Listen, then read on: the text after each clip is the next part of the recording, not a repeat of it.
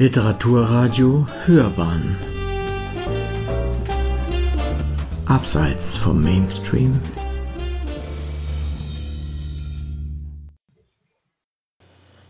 Literaturkritik.de Eine Magical Mystery Tour durch die Stadt der Liebenden. Ludwig Steinhers Prosadebüt Verona kopfüber sucht literarisch die Verbindung gefährdeter Liebe mit unerreichbarer Madonnenkunst und dem Dichten als Seelenventil.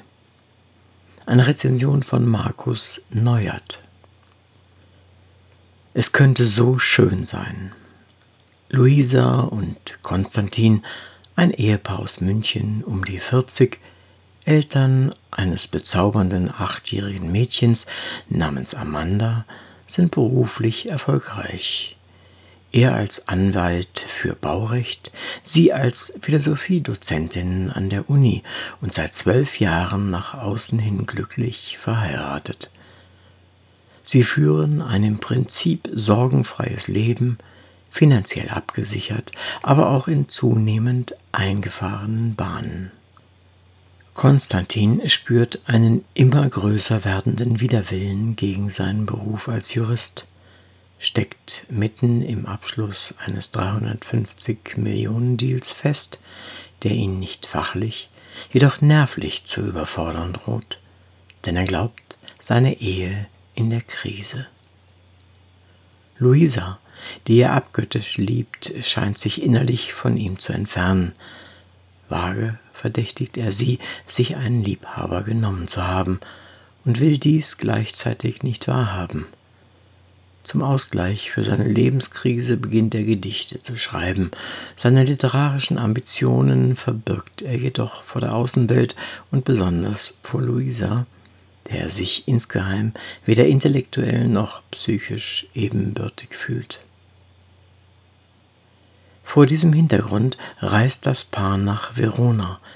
Die Tochter bleibt für die drei Tage bei Konstantins Mutter zurück, ist jedoch stets durch Anrufe, Kurznachrichten und die Erinnerung an zahlreiche gemeinsame Aufenthalte in der Stadt präsent.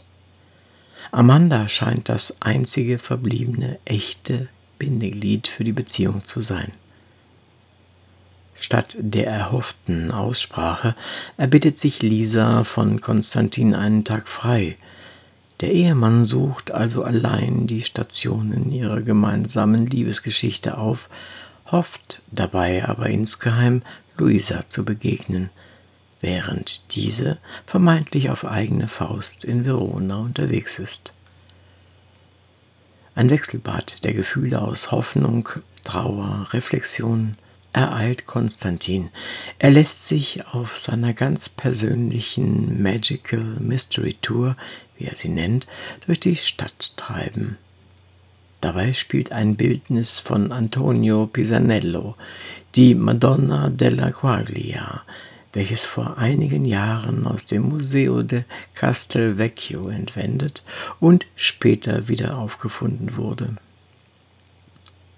eine geheimnisvolle Rolle als Bezugspunkt für Konstantins Leben und Empfinden.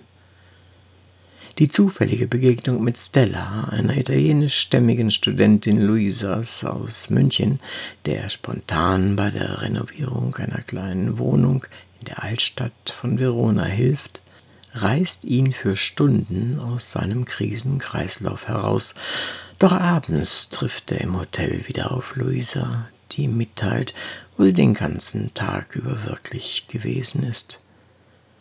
Eine Liebesgeschichte mit atemberaubenden Wendungen verspricht der Klappentext.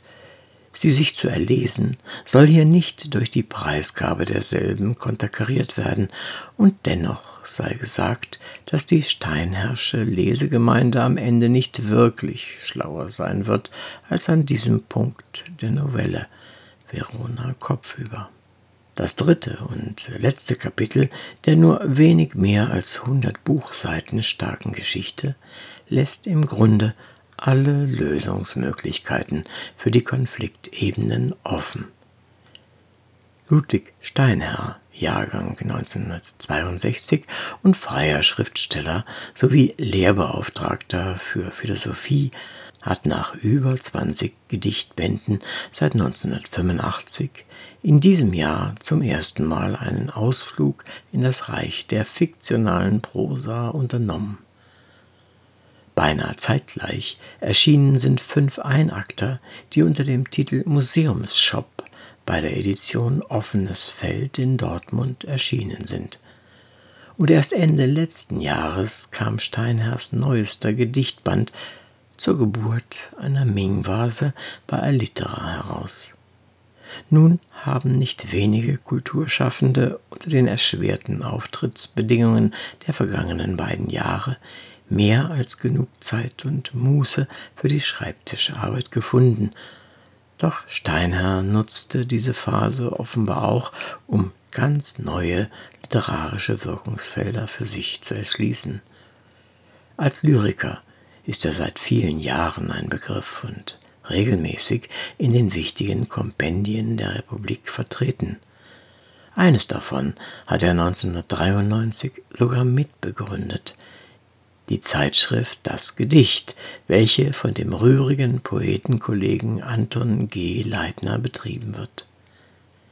Mit Verona kopfüber legt Steinherr ein Buch vor, das so unverkrampft konzipiert wirkt, als würde er schon seit Jahren nichts anderes tun, als Prosa zu schreiben, trotz der wenigen Sätze, in denen man ein paar kontrafaktische Nahtstellen auszumachen meint, die einem aufmerksamen Lektorat eigentlich hätten auffallen müssen, was der Gesamtwirkung der Novelle jedoch keinen Abbruch tut.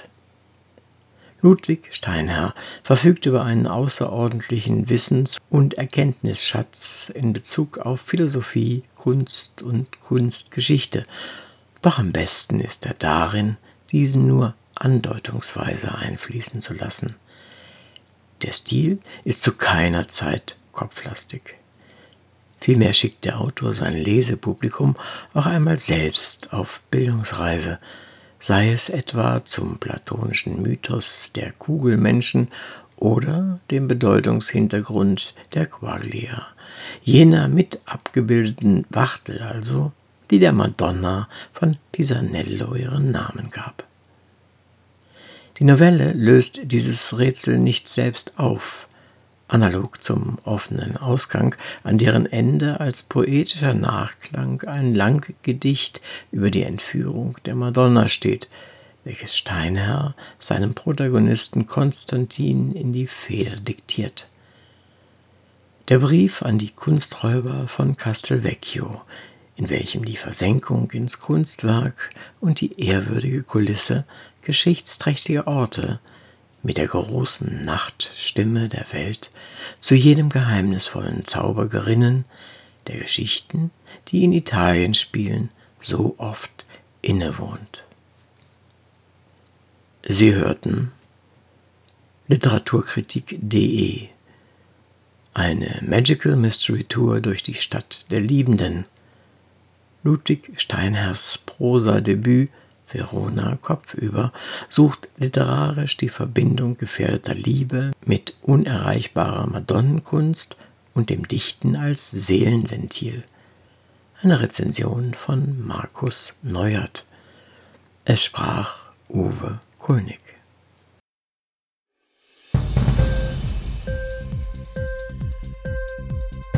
Hat dir die Sendung gefallen? Literatur pur, ja, das sind wir natürlich auch als Podcast. Hier kannst du unsere Podcasts hören. Anchor, Spotify, Apple Podcast, iTunes, Google Podcasts, radio.de und viele andere mehr.